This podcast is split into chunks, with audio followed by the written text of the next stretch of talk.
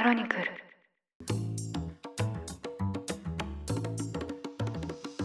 おはようございます。10月21日金曜日ニュースコネクトあなたと経済をつなぐ5分間金曜日パーソナリティの竹村由紀子です。この番組では1日1つ5分間で世界のメガトレンドがわかるニュースを解説していきます。朝の支度や散歩、通勤、家事の時間などにお聞きいただけると嬉しいです。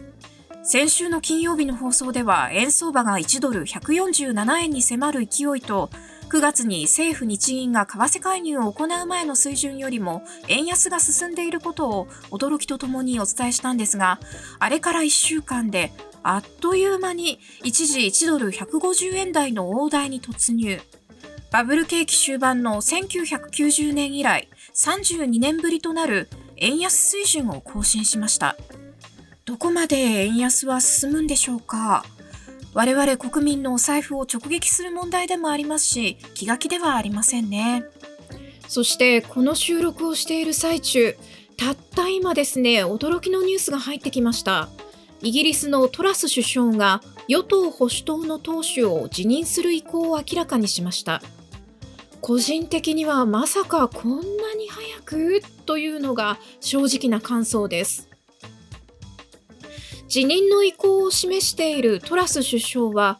大型減税によって経済成長を促す政策を掲げてきましたが450億ポンドおよそ7兆円規模の大幅な減税策をめぐっては財源の裏付けがなかったことなどが理由でポンドが急落したほか債券通貨株が下がるトリプル安を引き起こしました。イギリス国民はもちろん保守党内からも辞任を求める声は強まっていましたが17日時点の BBC のインタビューでは次の総選挙に向けて党を率いていくと辞任を否定。そこから急転直下の辞任劇となりました。やはり政権運営は難しかったんですかね。首相に就任してからわずか44日在任期間は歴代最短だということです。さて、トラス首相辞任のニュースでオープニングが長くなってしまいましたが、今日はこちらのニュースをお伝えします。中間選挙の投票が来月8日に行われるのを前に、全米では30以上の州で期日前投票が始まっています。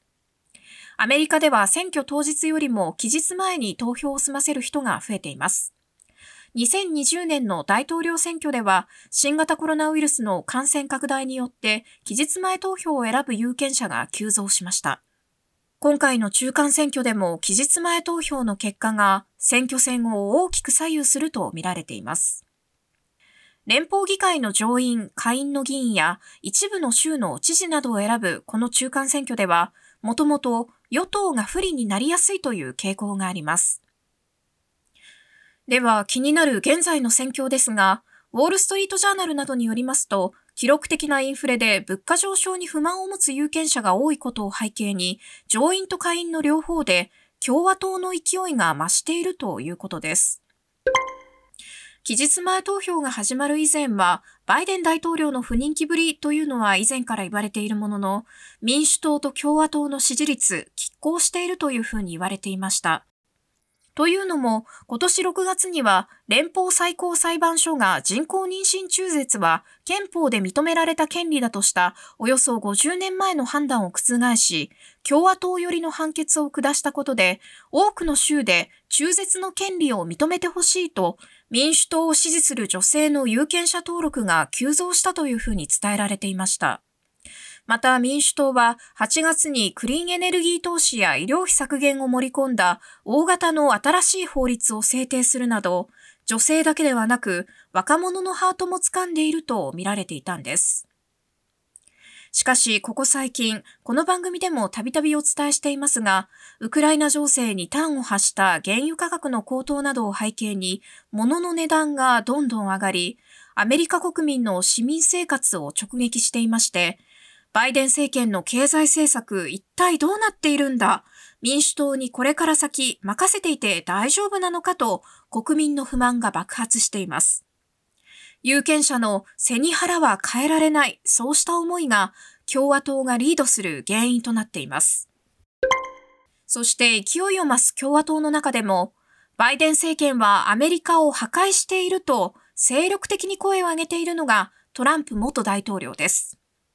トランプ元大統領は共和党の支持者の一部に根強い人気がありまして、今回の応援演説でも、前回の大統領選挙では自分の票が不正に盗まれたんだと、未だに陰謀論を繰り返し主張しています。今回の中間選挙にもトランプ元大統領を支持する共和党の候補はいまして、ニューハンプシャー州の上院議員選挙に出馬している新人のボルダック氏は、共和党の候補者を選ぶ予備選挙に向けた8月14日の討論会で、2年前の大統領選挙について、勝利したのは本当はトランプ氏だったと訴え、穏健派とされる州の上院議員候補を僅差で破り注目を集めました。